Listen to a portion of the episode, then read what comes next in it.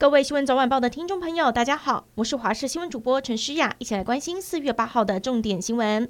首先带您来关心天气，东北季风持续影响，明天的清晨是这一波冷空气最强的时段，最低温下探十五度左右，局部地区剩下十三度。不过白天的温度就会开始回升，一直到下个星期五，东北季风再度增强，天气才会有所转变。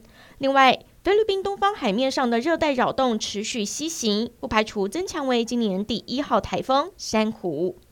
另外来关心，花莲丰滨乡台十一线四十七点七公里处，八号上午发生了严重的对撞车祸，造成了一个人身亡，五个人轻重伤。当时自小客车为了左转进入露营区，竟然违规跨越双黄线，和对向的客运冲撞。客运直接冲破桥的护栏，翻落五层楼深的边坡，车上六个人，而坐在窗边的两名乘客被抛飞车外，一个重伤，另外一人一度没被寻获，后续则被发现卡在拦沙坝，人已经没有了呼吸心跳，最后仍然宣告不治。国防动态。中国解放军东部战区在此环台军演，上午十一点为止，就有二十架次军机大举越过海峡中线，并闯进我国防空识别区。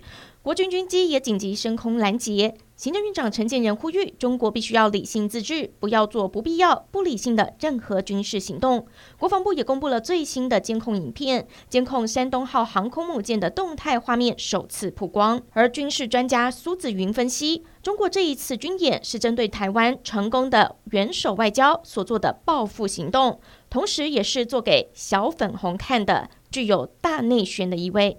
二零一四年被昂姑洪正军断掌的台南角头刘姓男子，两天前自撞身亡。今天外传他的外甥凌晨被丢在医院急诊室外头，如同当年丢包的翻版，而且身上还有枪伤、刀伤。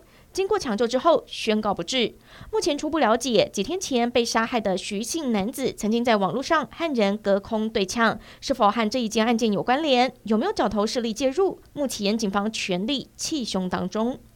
四月初举行的全国分龄冲浪国家代表队选拔赛，其中一名十三岁的侯觉宇获得公开男子短板组第三名，另一名十一岁的陈婉瑜则获得了公开女子短板组第三名。原本两位选手以为前三名都拥有代表国家出赛二零二三年 ISA 世界冲浪锦标赛的资格，但家长。还有教练团痛批，之前冲浪运动协会选训委员会竟然以安全以及年纪的考量，取消了两位小选手的国手资格。目前已经向协会提出申诉。对此，体育署表示将会要求冲浪运动协会重新讨论评估小选手的参赛资格。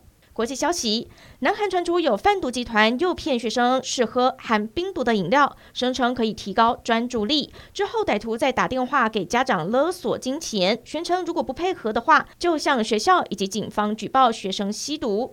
至少有七个人受害。南韩警方怀疑这是中国诈骗集团的最新犯罪手法。